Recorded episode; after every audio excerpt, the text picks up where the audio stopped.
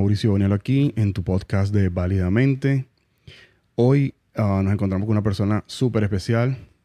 Eh, esta persona tiene un background bastante importante. Muchos dirán, ajá, pero lo estás entrevistando porque es tu papá. Yo les voy a decir que no. Este va a ser el primer podcast que al menos yo conozco que está siendo grabado con alguien que no tiene cuerdas vocales. Así que le damos la bienvenida nuevamente, Pietro Bonielo. Buenos días, buenos días. Bueno, buenas tardes, de repente donde nos escuchen. Eso es cierto, y también alguna parte buenas noches. Mira, bueno, vamos a, vamos a empezar eh, por mi, mi, papá, Pietro Bonielo, es un ciudadano italiano, eh, nació en Italia, y fue llevado por sus padres a Venezuela, inmigración y todo eso. Vamos a hablar un poquito, un poquito sobre eso, como para empezar a, calentar los motores. Cuéntame cómo fue, cómo es la historia de esos viejos que, que es tan interesante. Bueno, compártela con la gente para, para que comprendan un poquito más sobre eso. Bueno, mis padres son, eran ciudadanos italianos, los cuales, pues, a la posguerra en Europa no había que comer. Y la gran mayoría, o por no decir por lo menos un miembro de cada familia, estaba, se iba para el exterior para tratar de buscar los mejores beneficios para su familia. Y entre ese grupo, pues estaba también mi padre, que en el año 1953 diciembre 53 se casa con mi mamá. Y pues de esa, de esa unión sale este, este servidor. Este bello persona que nosotros después nos tuvimos que, que dividir y mi papá volvió nuevamente a Venezuela. Y nosotros, pues mi madre y yo nos quedamos en, en Italia. Al pasar de los cuatro años, mi padre vuelve nuevamente a Italia. O sea, que tú, tú conociste a tu padre cuando tenía, técnicamente, cuando tenías cuatro años. Relativamente cuando tenía cuatro años. Por supuesto, yo en el momento veía a un hombre que se acostaba con mi mamá en la cama, después de haber visto por cuatro años que nadie, ninguna otra persona se acostaba con mi mamá, sino yo, que era el, el consentido. El, único consentido porque era el único. Y después de eso, él vuelve nuevamente a embarazar a mi mamá por una belleza que se llama Rosa, mi hermana, que la cual la adoro mucho. Y se volvió nuevamente a Venezuela.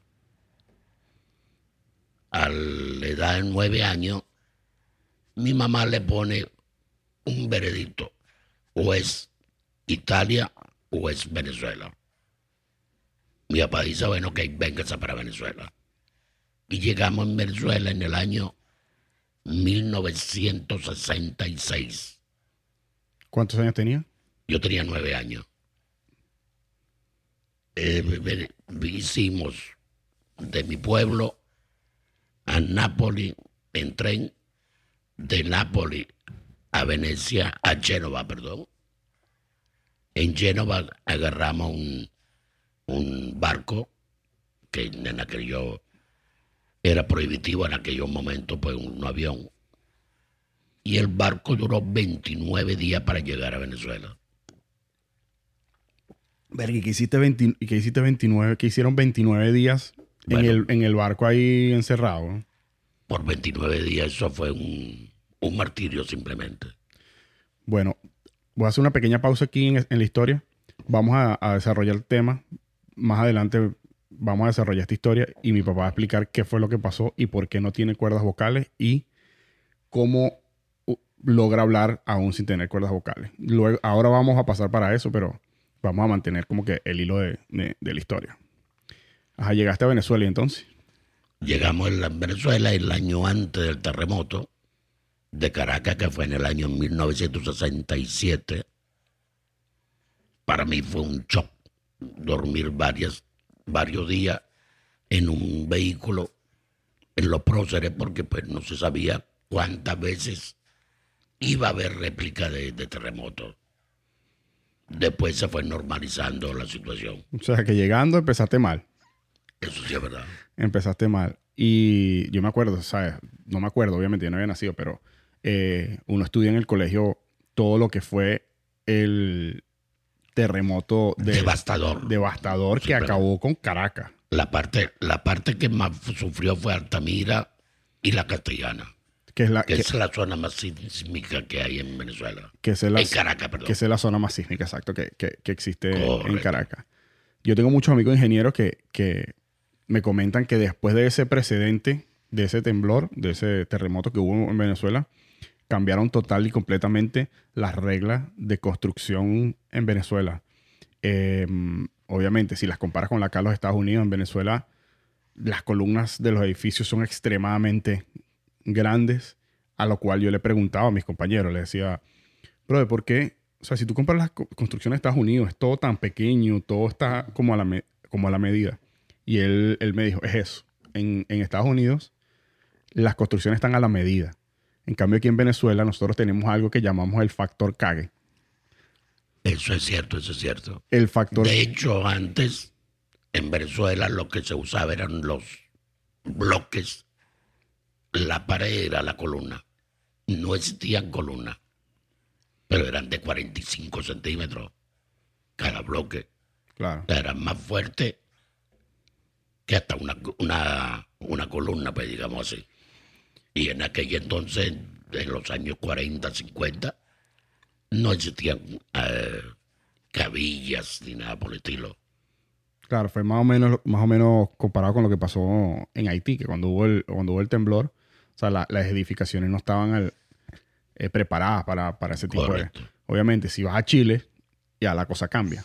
Ya las construcciones son diferentes. En el año 68, el gobierno nacional pone de que todas las nuevas construcciones tenían que ser antisísmicas. Cambiaron el código. Correcto. Entonces habían, hubo columnas, hubo pisos flotantes donde se puede mover un edificio Tiene cierto varios, grado. varios grados y no le pasa nada. Brutal. Entonces, cuéntame una vaina. Cuéntame cómo fue la transición de, de llegar, a, de llegar a Venezuela. Y porque nosotros conocemos las transiciones que están sucediendo hoy en día. O sea, aquí hay cosas como el ISO, que los niños ven las clases en, castellano y poco a poco van haciendo el cambio a, a- inglés y todo eso. En aquel entonces, ¿cómo, cómo era la cosa? Sí, habían, habían eh, ¿cómo te explico? Colegios que tenían los dos idiomas, italiano y español. Y en una ocasión eh, le dicen, mi profesora le dice a mi mamá que yo tenía que hablar español, inclusive en mi casa, como hacía yo, o como hacíamos nosotros para hablar español con una persona que era mi mamá, que no sabía hablar simplemente español. Entonces el español lo, lo empezamos a hablar con los golpes de la vida poco a poco. Brutal, poco a poco. Y mm, cuéntame cómo fue la transición de, de- del colegio. Tú no terminaste el, bachillerato, según tengo entendido. ¿Cómo fue toda, toda esa transición? ¿Cómo, cómo decidiste que esto no, no era lo mío? ¿Cómo fue eso? Bueno, como todo muchacho en, en aquel entonces, pues éramos eh, muchachos inquietos. No había computadora, no había tablet, no había nada, no había celulares. Entonces, uno se adaptaba a lo que poquito que podía tener. En, eh, no recuerdo ahorita el año, yo estaba en tercer año, estaba, si mal no recuerdo, era Rafael Caldera como presidente de la República. Y pues había una serie de, de problemas universitarios. Y como nosotros, muchachos, al fin, nos fuimos a la Universidad Central, que está muy poco distante de mi casa, a ver qué es lo que pasaba, cuáles eran estos estudiantes, entre paréntesis, guerrilleros, que le zumbaban piedra a la policía. Y como todo muchacho, pues nosotros también empezamos a zumbar piedra. Oye, y bastante me jodías tú cuando yo iba para las marchas y, a tirar coñazo allá con, lo- con los policías y con, la, guardia y con toda esa vaina. Ajá, ¿y qué pasó después? ¿Qué tiene que ver eso con, que hayas que dejar el colegio? Bueno, como siempre, todo principiante tiene un problema. No agarra la policía. Nos lleva para el colegio. Nuestra directora pues era muy, muy estricta. Ella le pasa la información al Ministerio de Educación y simplemente pues me expulsan. ¿Por cuánto tiempo? Fueron eh, 18 meses. O sea, que perdías, perdías dos años Dos escolares años. prácticamente. Sí, pero el problema no era perder los dos años escolares. El problema era enfrentársele a mi papá, que era una persona sumamente estricta. De hecho, todavía lo admiro con mucho, mucha, con mucho amor, porque lo poquito que yo pueda aprender en mi vida, gran parte ha sido lo de él, su legado, pues digamos así. Llegué a la casa, como siempre se reunía la noche para cenar, toda la familia, lo que no se hace en estos momentos, creo que muy, o se hace en muy poca casa. Y le di a mi papá, le dije, porque no podía decirle, mira, me expulsaron. Mira, papá, no quiero trabajar, no quiero estudiar más. Mi papá alea el plato de la mesa. Bueno, yo dije, algo va a pasar aquí. y lo que hice fue mirar a mi hermanita y a mi mamá. Y veo que mi papá simplemente dijo, en mi casa hay tres reglas. O se estudia, o se trabaja, o se va de la casa. La tercera no me gustó. Simplemente la tercera ya fuera de, de órbita, digamos así. Yo le dije, bueno, ok, yo voy a trabajar. Ese día ya yo había hecho mis planes y había acomodado el, como te digo, El terreno. el terreno con un taller que estaba muy, muy poco distante de mi casa. No joda, al frente. ¿no? Bueno, mm, por eso te digo muy poco. Y pues le fui a el señor Mario, que no era, no era un, no se decían señores. En aquel entonces se decía maestro, porque te estaba enseñando lo que tú podías hacer en el lazo de los años. Estaba el señor Mario y el señor Bruno. Como toda sociedad, uno muy estricto y uno muy técnico. Sí, el, el policía bueno y el policía malo. Correcto, y el, y el muy estricto era Mario, que era el pesetero. Lo, lo admiro, lo sigo admirando y lo admiraré toda mi vida. Que me enseñó las cosas de los peseteros. Y el señor Bruno, que era el técnico, que era el sabiondo, que era el que hacía todas las cosas técnicas vida y por haber. De hecho, en aquel entonces, bueno, para seguir con, con la cuestión, le dije a mi papá si yo voy a trabajar. Bueno, papá dijo, ¿dónde vas a trabajar? Que te dio un, un- un tiempo, algo. No, no, no, no. O una cosa a la otra, listo. Como eran los viejos de, de antes, pues. Entonces el día siguiente yo me voy a trabajar, me fui a trabajar. Y en eh, justamente en esos momentos de la vida fue cuando se cambian a nivel mundial la electrónica o la pequeña electrónica que había en ese entonces, que era del dinamo al alternador.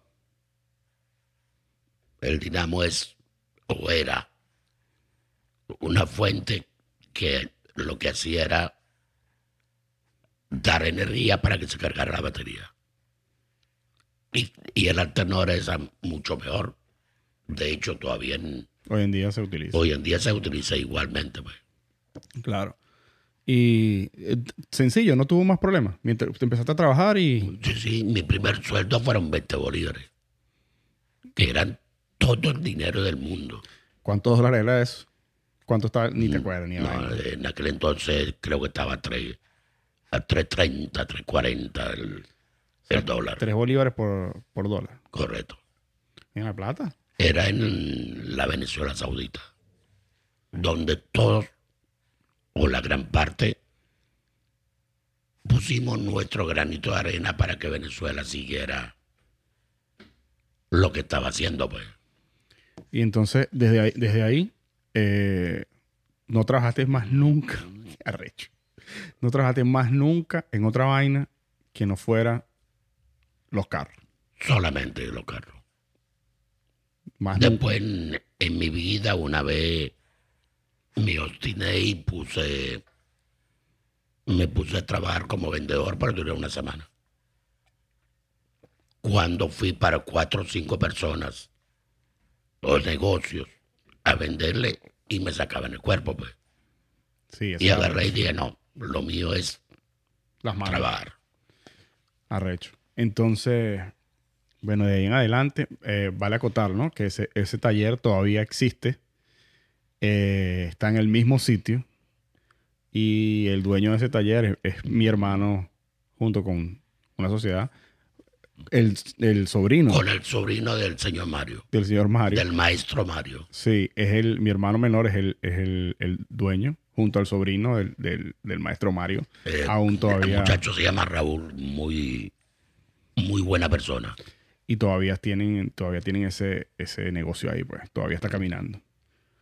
Y ajá, luego de eso, ¿qué pasó? Después empezaste a trabajar, te casaste No, bueno, me casé después, mucho después. ¿no?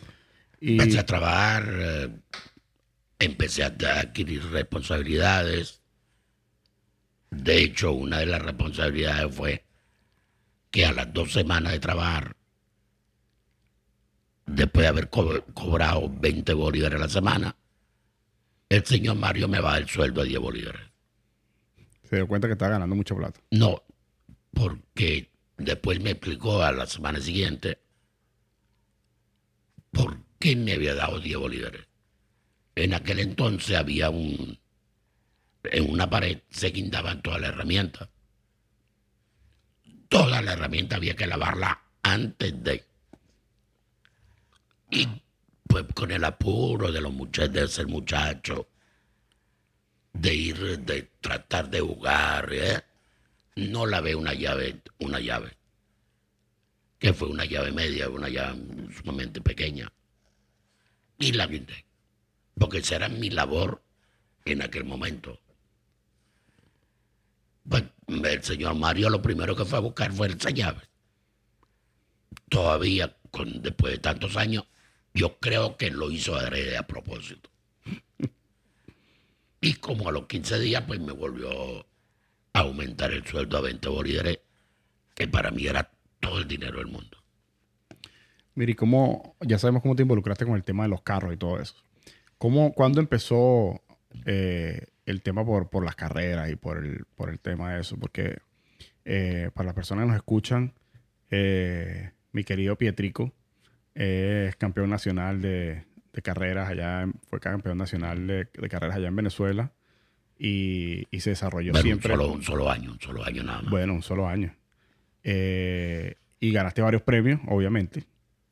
Y uno de esos premios está, un premio que era súper famoso, que era el, el premio de la chinita. Y que en ese año creo que tú fuiste... nunca, nunca me lo dieron. ¿Nunca te lo dieron? No porque él, eh, de hecho, como tú sabes que la chinita es de Maracaibo, del Zulia, y en el Zulia es la República Independiente del Zulia, o sea, Eso es lo que ellos se creen. no, no, no pertenecen a, a Venezuela. Eso es lo que ellos creen. De hecho, la primera moneda salió de Maracaibo, Ok. Banco Central de Maracaibo. Mira, eso no lo sabía. Sí, sí. Y pues el maracucho, para su, su Muy regionalista. Sí, muy, y su reina es suya y de más nadie. Claro, porque nadie había ganado ese premio que no fuera de Maracucho. O, o por lo menos nadie como yo lo tuvimos en nuestra mano, jamás. capaz lo tienen allá, capaz lo tienen allá todavía. Mira, y, y, mm, vamos a contarle un poquito a, la- a las personas que, que ya tienen ya un aproximado de 20 minutos escuchándonos, hablando y todo eso. Eh, trasladémonos a qué, qué fue lo que te pasó, cómo, cómo llegaste a, a- perder tus cuerdas vocales y eh, cómo fue ese proceso, que, que eso es, fui, yo fui testigo obviamente, cómo fue ese proceso del día que te dijeron lo que nadie quiere escuchar hasta el día donde pudiste hablar de nuevo. Bueno, ya hace 17 años. De hace 20 años mi voz empezó a bajar. Primero por ser fumador. Y pues, segundo, pues tenía que pasar lo que pasó, pues. Ese es el, el círculo de la vida. Un día me dice, mi hermana me dice, hermano, ¿por qué tú no te vas a chequear un día que yo estuve en Italia? Digo, bueno, cuando llego a Venezuela, pues me chequeo. Y como todos hermanos, Sí. empieza el chichón. Mi hermano, ¿qué pasó? No he ido para el médico. Y esa serie de cosas. Un día agarré y fui para el médico. Eso fue un, un mes de noviembre. No me acuerdo el año exacto. Pues son cosas que uno no, no quiere acordarse. Porque le cambian la vida, pues digamos así. Voy, me hacen todos los exámenes y me dicen que tengo unos pólipos. Unos pólipos, pues, en el ardor pueblerino es simplemente es un cáncer. Que para mí no es un cáncer. O sea, el cáncer cuando ya la persona se lo comió. Y eso no, en mi entender de toda mi vida, no lo he aceptado. Entonces me dice el doctor, me dice, mira, aquí hay que operarte. Claro, eso fue un shock para mí. Y nos fuimos pues con la ayuda de mi esposa y mis hijos. Me fui para una segunda opinión. Esa segunda opinión fueron cinco médicos diferentes. Los cinco médicos me dijeron lo mismo, que había que operar. Porcentaje de vida, nadie lo sabe. Ahora, ¿cuántas cajas de cigarros te fumabas al día? Cae media de caja. Aprovecho de decir que eso es lo peor que hay. Eso es una de las de- estupideces más grandes. Entonces, luego hablar con un médico que estaba en, creo que todavía está ahí, el doctor Figueira, me dice, bueno, sí, yo te puedo operar. Mm, Vamos a tratar de que no pierdas la voz completa. Ok. Le digo, ¿para cuándo? Me dice para enero. Le dije, no, doctor. O es para ayer o no me opero. No, que tú sabes que yo me voy de vacaciones por primera vez con mi familia. De hecho, ellos iban para Orlando. O fueron para Orlando. Le digo, no importa. Tú dices que una operación sencilla. Opérame de una vez y después te vas. Y solucionar el problema. Está pensando como pensamos los mecánicos. Se reparó y se acabó. Sí. No, pero eso no era tan fácil. Entonces él me opera. Al terminarme la operación, el día siguiente él se va con su familia para Orlando. Deja varios médicos por una eventual emergencia. Y listo. Yo a mí me dan de alta. eh, pasos, quirófano, eh, terapia intensiva, cuarto, casa. Me acuerdo que, que no podías, o sea, obviamente él, él tiene una cicatriz que le va de oreja a oreja y prácticamente le va, pasa por toda, toda todo el cuello. 184 puntos. Todo el de- cuello, De aquí, de audífono a audífono. correcto. Entonces, obviamente, eh, Tengo una traqueotomía. y tiene una traqueotomía, que para las personas que no, no saben lo que es una traqueotomía, es un cuando no puedes respirar, eso sucede mucho cuando la gente se intoxica y ese tipo de cosas, te hacen un, un agujero acá en el cuello, bueno, no sé es la parte exacta, te hacen un agujero en el cuello y eso va directo al esófago, ¿no? Y respiras por el esófago. El tema con él es que eso le quedó, eso lo tiene él para siempre así. Total y completamente para siempre. Y de hecho, no pudieron salvarle las cuerdas vocales y eh, Una, una de las dos. una Que de la otra pues, estaba comprometida. Ok, ajá, ¿y la otra? La otra, había posibles eh, carcinoma en el, en el lado de pequeña, en la, del lado izquierdo, si mal no recuerdo. Y te las quitaron las dos. Me quitaron las dos. Claro, fue casi un mes alimentándome por un tubito por la nariz que llegaba al Pesaba, estómago. pesaba, llegaste a pesar 80 kilos, weón. No llegué un poquito menos de 80. 80 kilos. O sea, estaba como un, ¿sabes? Imagínate. Flaquito. Después de pesar 140, 130, más o menos. Entonces, ajá, sí. Entonces llego, pues yo ¿Qué pensaba en ese momento? Antes de operarte, ¿qué pensaba? que estaba ido. Que ya no, ya yo no era, Pues tú sabías que en la operación no te ibas a morir. bueno, no, no, yo nunca pensé que me iba a morir. Ni en esa operación ni en la siguiente, que fue una semana después. De emergencia. Llego a la casa, bueno, llego, no, me llevaron para la casa. Me senté en la silla como el, no sé, un trapito que tú lo pones ahí y ahí se queda. Duré varios días así. Y el día viernes o el día jueves, mi esposa y mi hijo mayor habían ido para una, una institución que se llama Sovela, que es justamente para pacientes con el mismo problema mío, para hablar esofádicamente.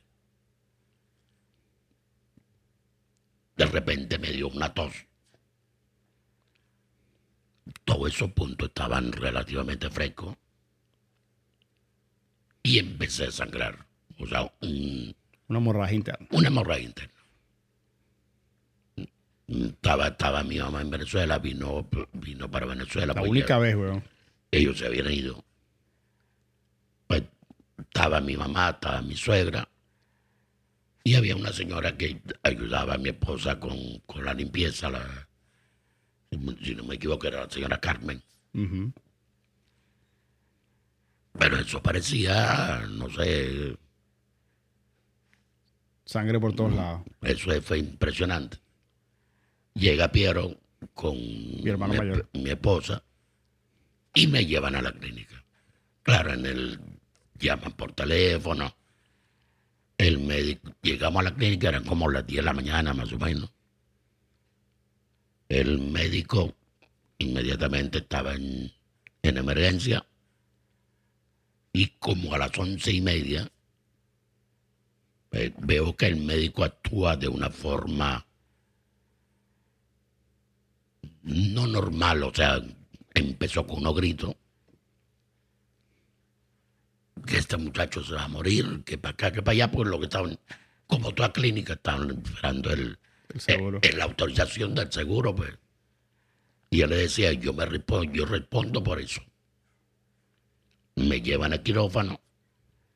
Yo cometo el error de que cuando voy al quirófano, estaban todos ustedes ahí adelante. Y pues yo simplemente le hice así. Sí, hizo una seña como que de, de despedida. Acuérdate, acuérdate también que hay gente que no escucha nada más. Hizo así como una seña con la mano, como que chao. Exacto. No joda. Ahí sí yo dije, Yo te, te digo, yo pensé que es que el, el- el tema, el tema con la segunda operación fue que fue- todo fue muy gráfico. O sea, la primera operación, bueno, tú ibas, listo, entraba, el señor entró a que lo operaran, salió, eh, estuvo en, en terapia intensiva un tiempo, pero todo estuvo, siempre estuvo tranquilo. Ya uno sabía lo que iba a pasar, ya uno sabía lo que, lo que ellos tenían planificado y cómo iba a ser el desenlace de las cosas. Como toda operación, es, se pueden haber complicaciones y todo eso, y bueno, uno estaba consciente de eso, pero no era, aunque era una operación complicada, no era algo como que estaba tu vida en riesgo. Estaba tu vida en riesgo si no te operaba. Entonces, ¿qué sucede? Cuando él entra en la segunda operación, una la segunda operación es una operación de emergencia. Sangre por todos lados, la casa llena de sangre. Eh, Se llevaron en mi camioneta. Mi camioneta, sangre llena de sangre. Me la rayaron por un lado, por cierto. Y- y- Bueno, yo creo que yo la, la reparé, bueno, no de- después yo la destruí contra un... Me volteé. Eso no, no hay ningún problema. Este... Ah, ahora me acordé. Tú me debes la camioneta mía entonces. No empecemos con lo que debe y con lo que yo te debo, con lo que tú me debes. Que, no- que así el programa dura siete horas. Este, la segunda operación, el tema fue que fue demasiado gráfico. O sea, era sangre por todos lados, la nariz, la boca, todo, el, el cuerpo, el cuello. Todo fue demasiado, demasiado gráfico.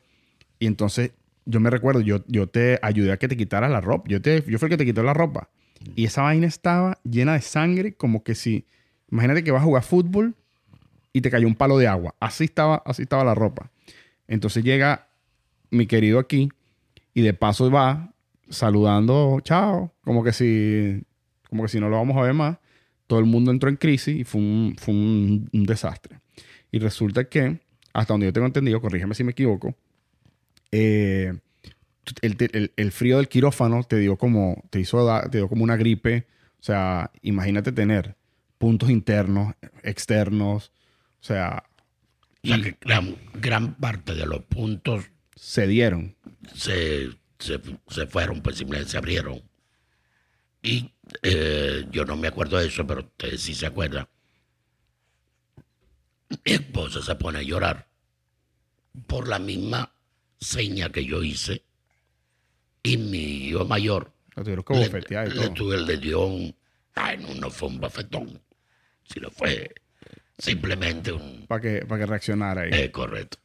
Ajá, entonces, después que sales de todo esto, después que sales de todo esto, cuéntanos cómo fue el, el- el- ya, bueno, ya te operaron después, te, te igual toda la misma vaina, eh, operación, eh, terapia intensiva, todo el peo. eh, que por eso, gracias a, gracias a toda esa vaina que te pasó a ti, es que yo soy tan enfático en que las personas tienen que tener un seguro, pagar el mejor seguro que puedas pagar con el dinero que ganas. Porque si no hubiese tenido un seguro de, eso era en dólares, millones y todo, que costaron esas operaciones. Cuando relativamente el Bolívar valía, pues, si mal no recuerdo, fueron como 70, 80 millones de aquel entonces, que eran todo el dinero del mundo. Entonces, si todo el dinero, o sea, el seguro que tú te- puedes, o sea, ¿cómo puedo explicar esto? Paga el seguro que tú máximo puedas pagar. Eso es lo que yo le recomiendo a todo el mundo. Porque lastimosamente, es dif- o sea, si tú no tienes, en, por lo menos en Venezuela, aquí, aquí es diferente, ¿no? Aquí te, te- te operan igual y, y, y no, tu vida Y no después va, pelean para que Exacto, tu vida, tu vida no va a estar en riesgo por falta de dinero. Pero también está el caso de una compañera mía de trabajo que su papá eh, estaba en transición de un, moviéndose de un trabajo a otro y no tenía, en, ese, en esa transición no tenía seguro y le dio un infarto. Y fue un infarto fuerte que, casi se muere el señor también. Y el carajo, eh, lo, sí, como, como te digo, aquí no hay problema, aquí te operan, te hacen todas tus cosas, no te vas a morir. Pero después le pasaron el bill médico y eran más de un millón de dólares. Entonces, imagínate tú, una persona clase media, clase media, eh, no puede pagar un millón de dólares, ni que se lo desglosen en 50 años. Claro, puede pagarlo. en Venezuela es diferente. Es muy difícil que te hagan, eh, te atiendan si tú no tienes seguro en una clínica privada, Claro. porque también es la mentalidad del pueblo de que no se preparan para un seguro médico. Que eso es, como decía un animador venezolano, es bueno tenerlo y no usarlo que usarlo y no tenerlo.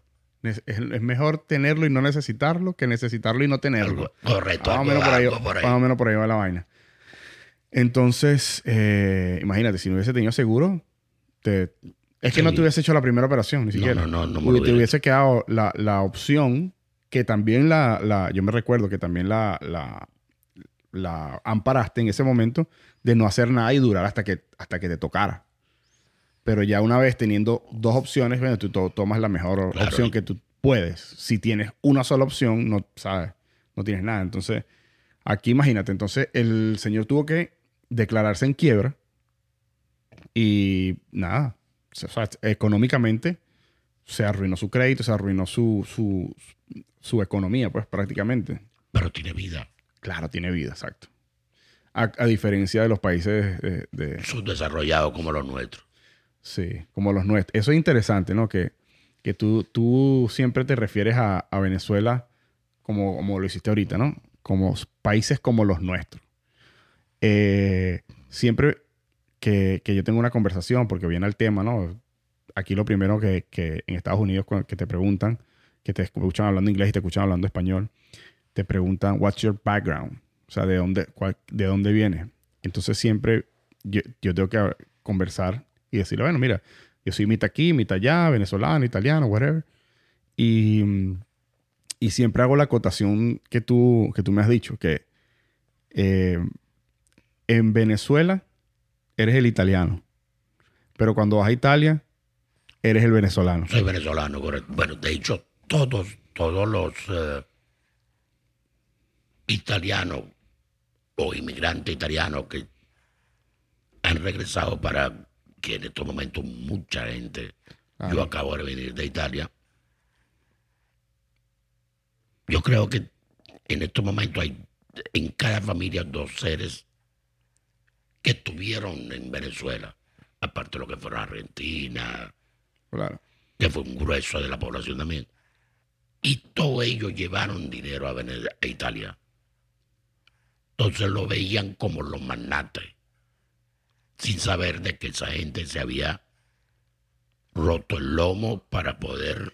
Y roto, roto el lomo literal, porque eh, cuando, obviamente nosotros, como mi, mi familia está allá, eh, nosotros íbamos todos los años a Italia, o la mayoría de los años a Italia, o a veces nos quedábamos mucho tiempo, otras veces menos, 45 días o lo que sea, o meses, dependiendo del, caso.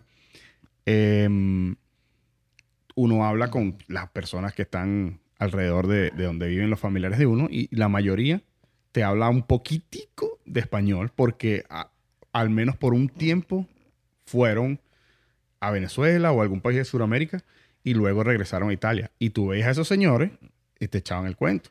Que ellos, la gente les decía a ellos que eran los magnates en, en, Italia.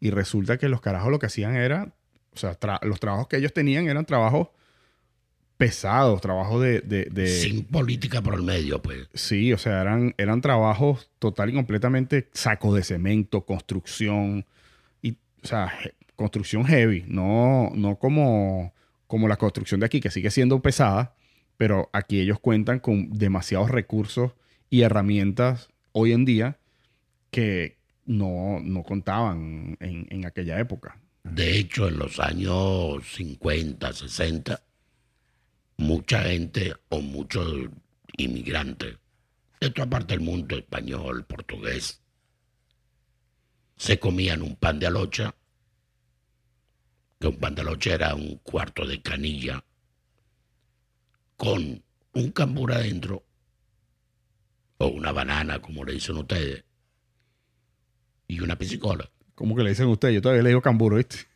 Bueno, a mí mucha gente dice banana. Mi nieta dice banana. Exacto. Sí, en esa, en esa época yo creo que fue donde, donde surgió el, ahorro como tal, donde, donde empezaron las, personas de, de, Venezuela y los inmigrantes y también algunos venezolanos a, ahorrar dinero, porque antes se vivía, se vivía como que mucho al día y todo eso, ¿no? Y, y con esa mentalidad europea que llegó a, a, Venezuela, se, se, hizo eso, ahorrar, se crearon nuevos negocios. Eh, nosotros tenemos, en, para las personas que nos escuchan de Chile o de otros países que, que, nos escuchan, eh, nosotros eh, los venezolanos, los italianos venezolanos, los españoles venezolanos, cada uno tiene como que un rubro.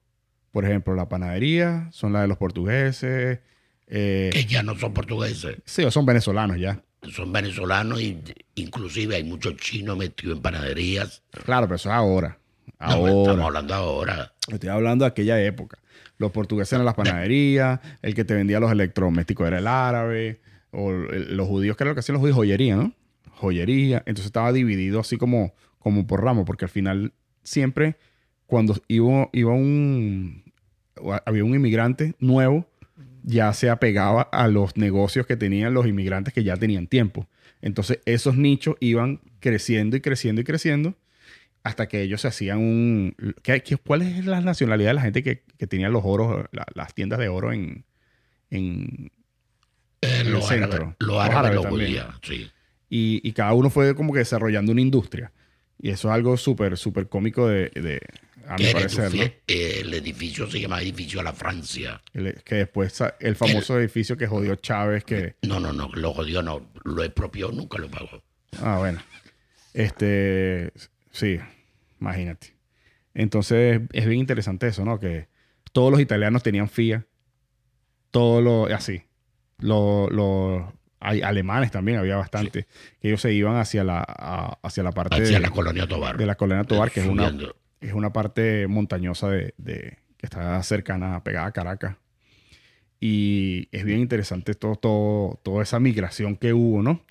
Y lo más interesante, a mi parecer, es que en estos momentos, esos hijos de esos inmigrantes han tenido que vivir lo que vivieron sus padres.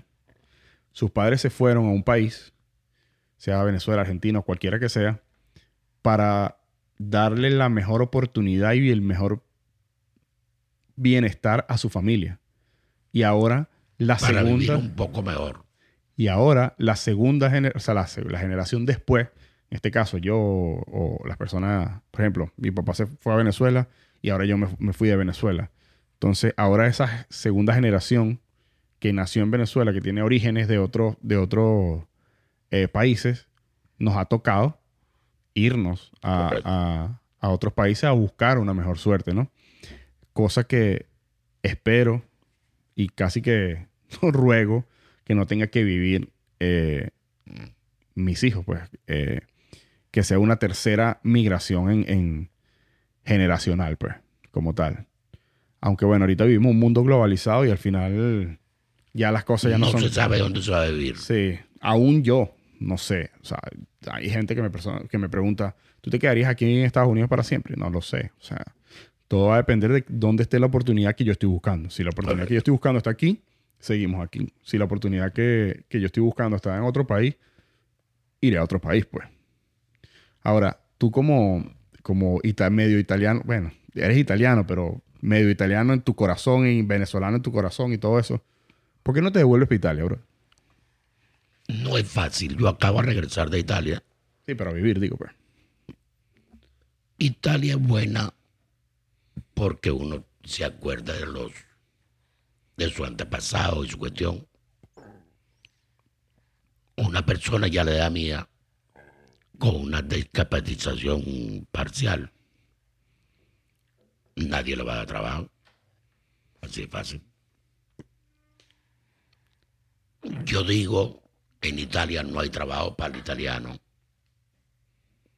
En Italia hay trabajo para los marroquines y para estos que vienen en balsa, que son centenares de Africanos la mayoría.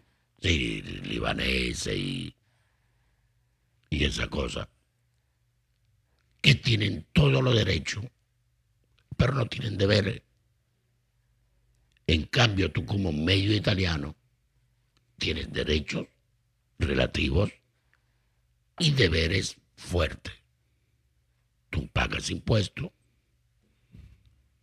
A mí, en estos momentos, Mi mamá me dejó una propiedad, ellos los dos fallecieron. Y la voy a tener que tener hasta que se pueda. Y espero que ustedes también la tengan cuando yo me haya ido. Esperemos que sea entre 50, 50 y 60 años. Bueno, ya, ya ya- ya- ya te- ya le sonreíste a la muerte una- un par de veces, así que, mosca.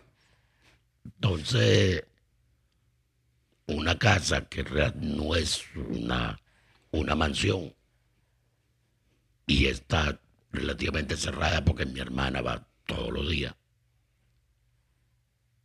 Y tuve que pagar un dineral de derecho de frente de un año. Porque no es como en Venezuela, Sí, que la pagas cuando te, cuando te, cuando te da la gana. No, no, no, ya es todos los años. Eh, vivas o no vivas ahí, la luz, eh, el aseo, tengas o no tengas aseo. O sea, y para medio vivir en Italia, hace falta mil euros mensuales sin, tener, sin pagar casa. Y no es fácil. No es así. Eh, muchas personas me preguntan a mí, tú teniendo la oportunidad de, de- de haberte ido a vivir para Italia, de haberte, de, de poder irte a, a Europa o lo que sea, eh, ¿qué haces aquí en Estados Unidos? Y es lo que yo le menciono a la gente. Primero, mi tía va a ver esto probablemente, se lo, se lo voy a decir. Mi tía no quería que yo me quedara en, en Italia. Ella- ella, Ella siempre me lo dice. ella no quería que yo me quedara en, en- en Italia. Eh, Porque ella es realista, o sea, ella sabe lo que, lo que es. Este, entonces, ¿qué sucede? Italia, España, tengo compañeros de trabajo también han vivido en España. En España hay, hay muchos cubanos también, hay muchos cubanos que son, eh, que tienen doble nacionalidad y ellos optan por irse a España y al final siempre terminan aquí. Y la razón principal es por eso, que existe algo que es los mil, llamado los mileuristas, que es difícil sobrepasar la barrera de mil euros al mes. O sea, una persona eh, para sobrepasar esa, esa barrera ya es algo, o sea, tienes que tener un talento especial o tienes que tener un trabajo especial o una profesión especial para romper la, la barrera de, los de los mil euros. Allá todo es chequeado. Tú, tú tienes una cuenta bancaria con tu dinero y quieres sacar por, con la tarjeta, por el caero, una cantidad de dinero mensual, no puede pasar de este límite. Pero, pero mi dinero, no tiene que decir para qué lo, lo vas a usar.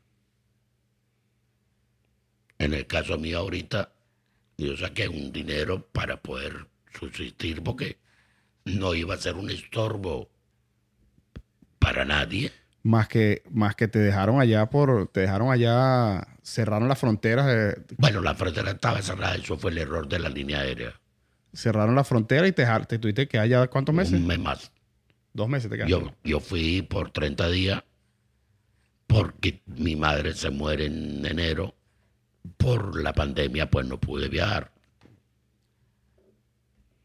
Pude viajar ahora.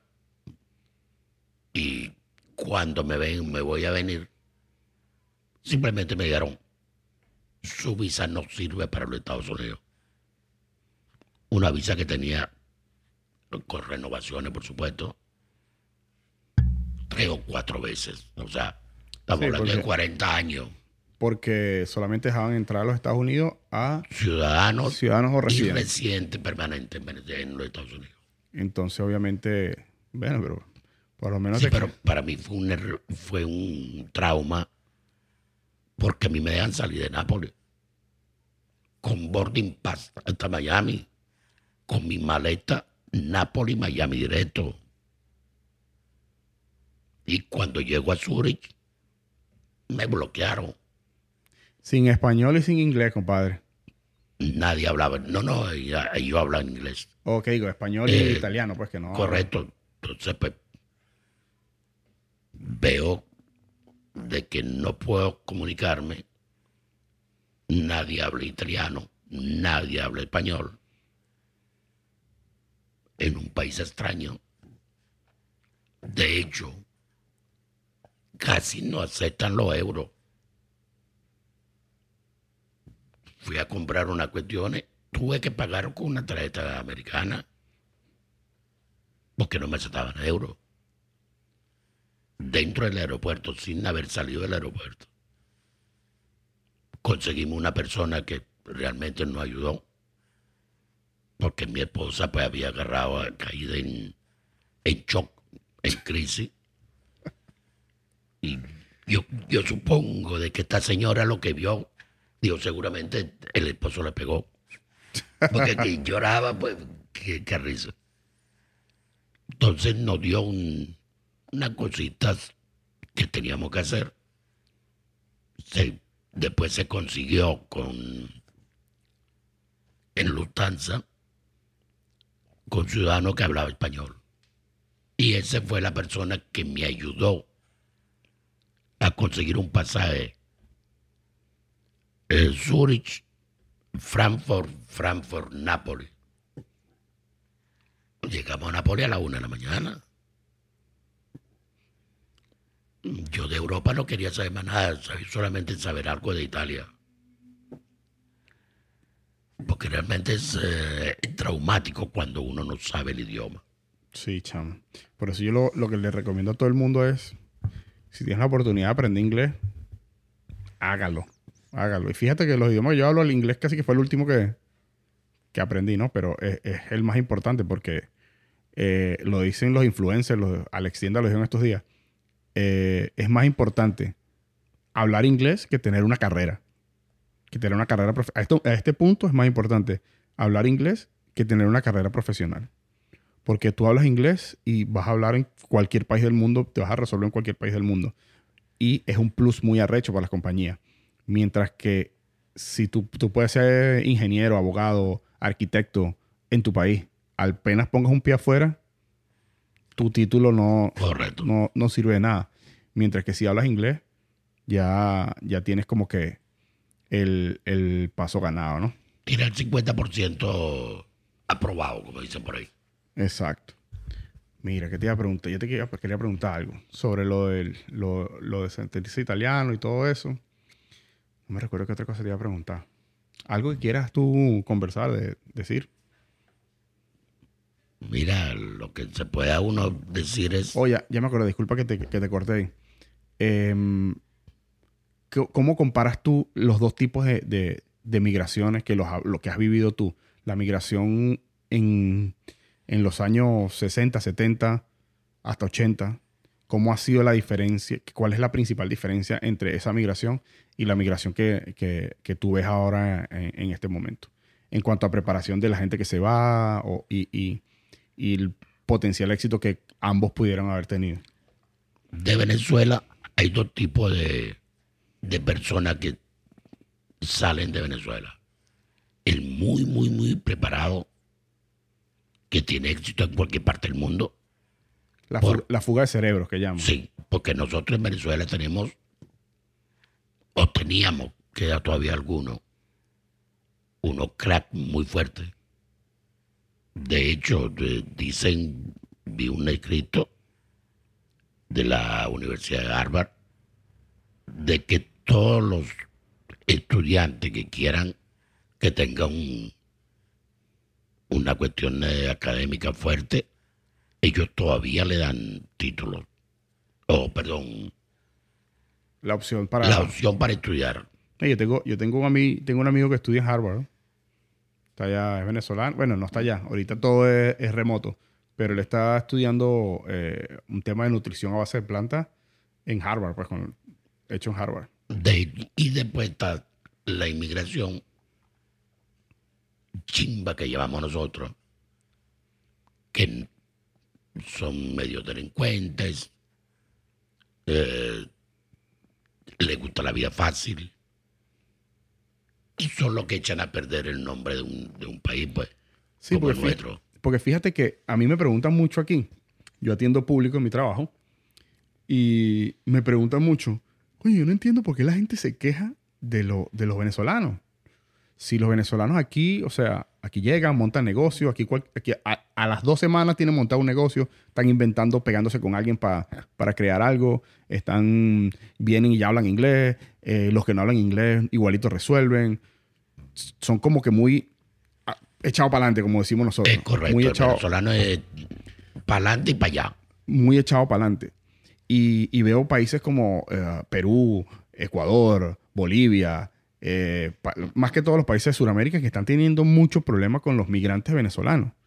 Y yo les digo a, a- a estas personas, acuérdate algo, que no a lo mejor ellos no tienen en consideración, es que por lo menos el grueso de los venezolanos que vienen aquí han venido, ¿sabes? Con su pasaporte, llegaron, bueno, ya después habrán cambiado su estatus, como lo que estábamos hablando ayer con Rosa, de un, hay un millón de formas de cambiar tu estatus y de quedarte aquí, siempre haciéndolo de la forma legal. Pero hay un filtro muy arrecho, que es la visa. O sea, la Ya visa, el 80% es, del visado es nulo para venezolanos.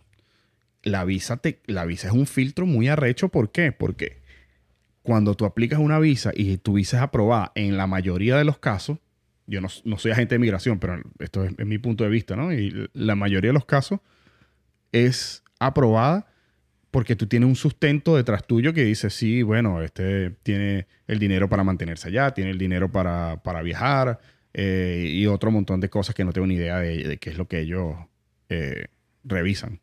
Pero ah, es, ese sustento es un filtro muy fuerte que no tienen los otros países. Los otros países, la gente se ha ido por caminando por, por Colombia y obviamente no se quedan en Colombia, sino siempre van a un tercer país o un cuarto país. Y, y entonces eh, no hay ningún filtro. No existe, no existe ningún filtro. O sea, Sí, pero el emigrante que se va caminando hacia Colombia no es el inmigrante que pueda tomar un avión. claro. Eh, A nosotros nos dicen que nosotros somos los inmigrantes aéreos, Los balseros del aire. los balseros del aire, correcto. el tema es ese. Entonces yo, yo les comento que hay un filtro muy arrecho, que es el filtro de tú estás aprobado por una visa y demostraste ciertas cosas Hay algo que es lo siguiente, antes. Tú ahorita tú tienes una visa y el oficial de inmigración en el puerto donde tú llegues es el juez, es el verdugo. No, pero que eso ha sido siempre. Él te puede decir no entra. Y ya, y tú puedes tener la visa y no le entras. Claro, sí, sí. Entonces la visa es relativo. La única forma, esto me lo dijo un abogado amigo mío, la única forma de que tú eh, asegures tu permanencia, tu entrada a los Estados Unidos es siendo ciudadano. Tú puedes ser, tienes- puedes tener visa, puedes Bueno, tener, puedes tener yo- residencia. No, yo creo que hay dos. ¿Cuál? La otra es llegar delante del oficial de inmigración. Ah, bueno, sí. exacto. Asilo por tengo asilo y quiero asilo. Claro, pero es que por eso es que Estados Unidos rompe las relaciones con Venezuela para poder hacer que los venezolanos vayan a un tercer país y en ese tercer país te dicen que no vas a entrar. No, Que en tú ese no puedes pedir asilo.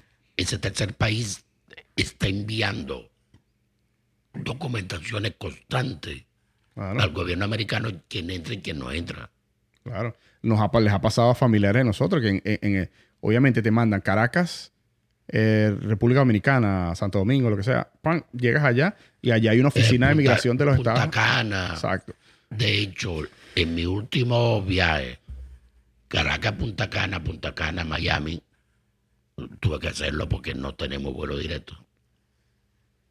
El único sello que hay es el de Punta Cana. No hay un sello de inmigración venezolana, eh, Americano. americano.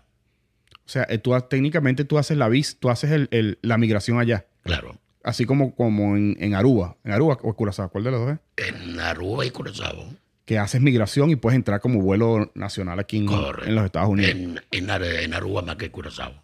Entonces, ese es el tema, que están utilizando el tercer país para evitar eso. Porque la gente llegaba, ah, El- mira, Le deben el muerto al otro país. mira, no puedo, no, no, no está aprobado, mira, así lo me quedo. Vas preso, es un tema, o lo que sea, pero al final, Algo muy parecido a lo que me pasó a mí en Zurich. Es bueno, pero tú, estás, tú siempre tuviste permiso para estar en, en- en el país, ¿no? O sea, el tema, el tema aquí es que te dicen que no. Y cuando estás aquí, tú dices, bueno, mira, voy a meter un asilo aquí o lo que sea. Soy un perseguido o lo que sea. Y no, no te pueden sacar, no te pueden sacar de los Estados Unidos. Al tú estar en un tercer país, te dice, mira, chao. Usted Fuera. se va. ¿Qué vas a hacer? ¿Te vas a quedar en Santo Domingo viviendo? O sea, no... Y ahora tú tienes otra cosa también a tu favor. Es que tú, como di- no tienes la entrada garantizada siempre a los Estados Unidos, pero tú tienes controles médicos, tú tienes un montón de cosas por las cuales a ti no, no te molestan para venir para acá, ni te preguntan nada. Porque todo me imagino que eso está en un, está en un historial de, de, eh, de- de migración, que tú tienes que venir una vez al año. De hecho, yo me chequeo en el Jackson Memorial con el doctor Mario Landera. Eh, mándale un saludo al doctor Mario Landera, que, que Bueno, es- de hecho, de hecho en estos días no me pudo atender porque tenía, estaba delicado de salud. Me, se me atendió la doctora Londi. Mira, hablando ahora de, de- Mario Landera, cuéntanos cómo es el, cómo es el, lo que tú tienes en el cuello que te hace hablar, que nos desviamos del tema. Eh, yo tengo una válvula, mejor dicho, tengo un orificio en la tráquea que cuando yo tapo mi orificio aquí, el aire pasa hacia el estómago y el estómago hace el sonido para poder hablar. Yo Sí. puedo hablar. Si no te tocas, no. Correcto, Sí. si, si no cierro el flujo de aire de los pulmones, que vaya al estómago directamente. Y eso es una válvula que me, me la puse en Venezuela, de hecho. Pero en, aquí en Miami me la están chequeando constantemente, me la intercambian para ver si, si una medida va mejor que la otra es el trabajo del doctor Landera. Muchacho joven, creo que una promesa para, para la medicina, porque de verdad es muy, muy inteligente, muy amigable, no como los médicos de aquí que te atienden y se acabó. Él da explicaciones hasta un cierto punto, que lo que he visto aquí, que el médico no es como los médicos nosotros en Venezuela, que hablan contigo y te explican todo. Aquí seguramente debe ser por las demandas y toda esa cosa, te explican parte. Yo hice una pregunta a un médico de aquí, de una persona, amigo mío, que no lo he vuelto a ver. Mire, fulano, que no son informaciones, no le podemos dar. Digo, sí, pero ese es mi amigo. Llámalo tú por teléfono si es amigo tuyo. Bu- busca, busca cómo, no, no, así me dijo, busca cómo es. Y de repente me dijo, bueno, lo lamento. Esa palabra, lo lamento, quiere decir que la persona ya dejó este, De- este mundo, pues. Mira, de verdad tú, tú pensaste que, que te ibas a morir la segunda vez que, que te Yo creo que sí. Yo no creo en, en túneles, eh, flores, nada de eso. Pero yo sí me vi en el en la sala operatoria. De hecho, siempre lo digo y no creo que me pueda equivocar. Si me equivoco, para que me que mi gente me, me corrija lo que están ah, más arriba. A mí habían cinco, para mí habían cinco personas que me estaban operando. Y según el médico habían cuatro.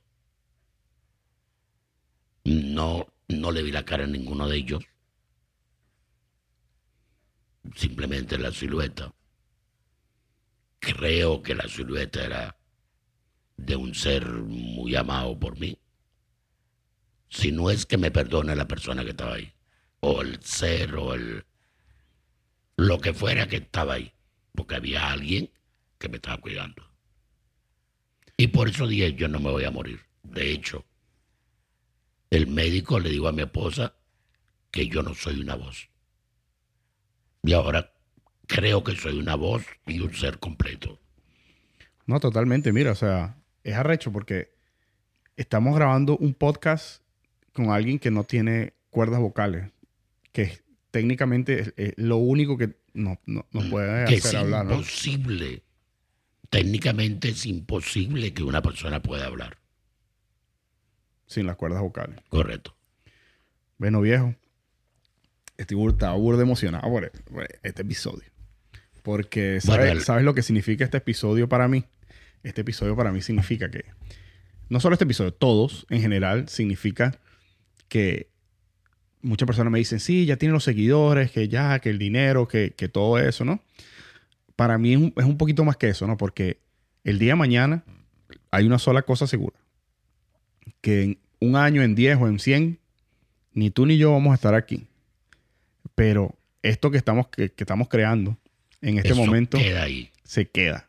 Entonces, el día de mañana, cuando ya nosotros no estemos aquí, mis nietos, tus bisnietos o lo que sea que, que, que tengamos, bueno, ya tú tienes nietos, pero eh, cuando crezcan, eso es lo que ellos van a poner tu nombre. Tengo nieto y tengo un sobrino que viene por ahí que no ha querido salir todavía en estos días. Ajá, eso es que- verdad. Que es el hijo de una, de una sobrina muy, muy querida mía en Italia. Hasta el sol de hoy todavía Ese nace el fin de semana porque esos son parranderos. Ese nace el fin de semana. Tiene casi que, no joda, 10 meses ya. Bueno, creo que ya tiene las 40 semanas, aparentemente. Y le doy un beso a Leonora y, y al baby, como dicen por ahí. Ujú. Bueno, este, como te venía diciendo, me parece muy arrecho primero que van a poner, cuando pongan tu nombre, van va a aparecer esto en, en internet. Cuando pongan mi nombre, va a aparecer esto en internet. No solamente este episodio, sino todos los episodios. Entonces va a ser como una ventana a- al pasado, Al de- pasado. al pasado de tus, ante- a tus antepasados prácticamente, ¿no? Y, por ejemplo, mi hija, el día que yo no esté, ella va a saber, obviamente, yo que hago todos los, todos los programas, ella va a, saber cómo pensaba su papá.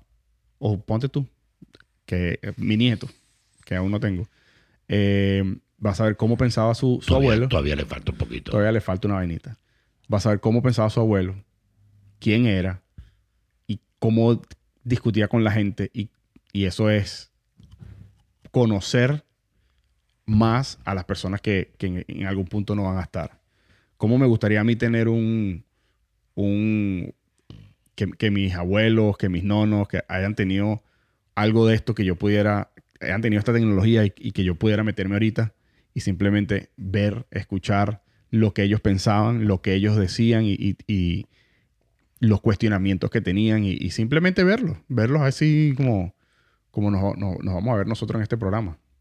Entonces, bueno, quiero agradecerte por, por estar aquí conmigo en el, en el, en el programa. Bueno, aparte de, que tú y yo peleamos siempre, Ah, en, peleas normales como padre e hijo, realmente me considero de que esto es eh, para ti un paso muy importante, porque siempre te ha gustado el- la computadora, la- esto, lo otro. Yo, yo digo, cuando hay alguien que hace algo, tú eres esto porque eres frustrado. Entonces, Sí, como que el piloto frustrado. eh, el- el- correcto. eh. Eh, yo me conozco las leyes, pero soy un abogado que no, no puedo ejercer el, abogado- el derecho porque no tengo... claro. Y, a ti siempre te gustaba el micrófono y la actuación y, y esto, pero Este, bueno, yo te digo, mira, esto es, esto es un proyecto con, con, como siempre yo comento, eh, después que me reventé dos costillas, la plata que utilicé, que iba a utilizar para comprar la bicicleta nueva, la invertí en, toda esta, en todas estas cosas y bueno, siempre fue por lo algo menos es me- menos riesgoso. es menos riesgo. Sí, pero- lo único que puede pasar es un cortocircuito con los cables. no joda, explotamos aquí. Este, entonces, bueno, lo que yo le digo siempre a todo el mundo, si, si tú tienes, tienes algo que quieres hacer, hazlo, brother, porque si no, o sea, cuando estés viejo, ¿qué vas a decir? Coño, hubiese hecho esto, hubiese hecho aquello. Tú sabes cómo soy yo, yo me zumbo y bueno, y al final de- veo qué, qué- qué sucede. Y, y eso se trata, pues. Y como antes que me interrumpiera, eh, agradecerte por estar aquí, agradecerte por, por todo lo que haces por tu familia. eh, por la forma como nos criaste, por la forma como los sacrificios que, que no solo tú, que mi mamá, mis abuelos, todos han, han hecho, eh, siempre pues, pensando en la familia.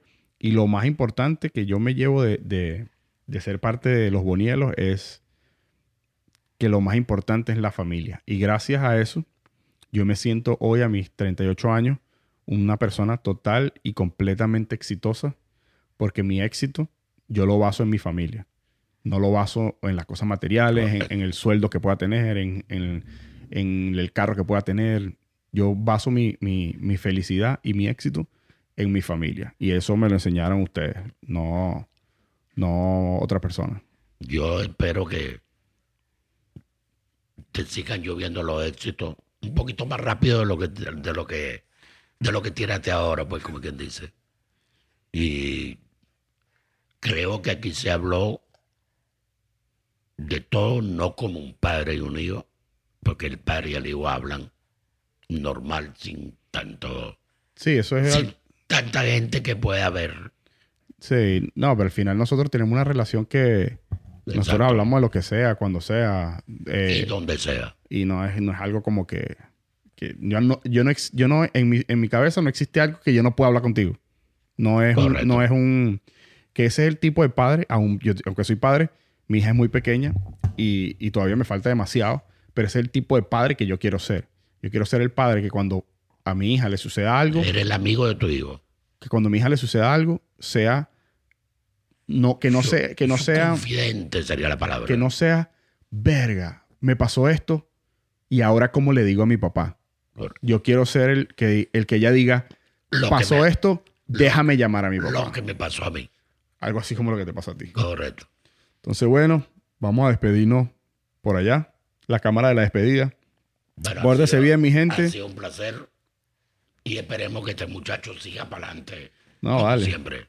Para adelante es la única, el único camino. Para atrás ni para coger impulso. Ah, es correcto. Dale, mi gente. Los quiero mucho. Saludos. Y bueno, cuídense. Y felicidad. Felicidad.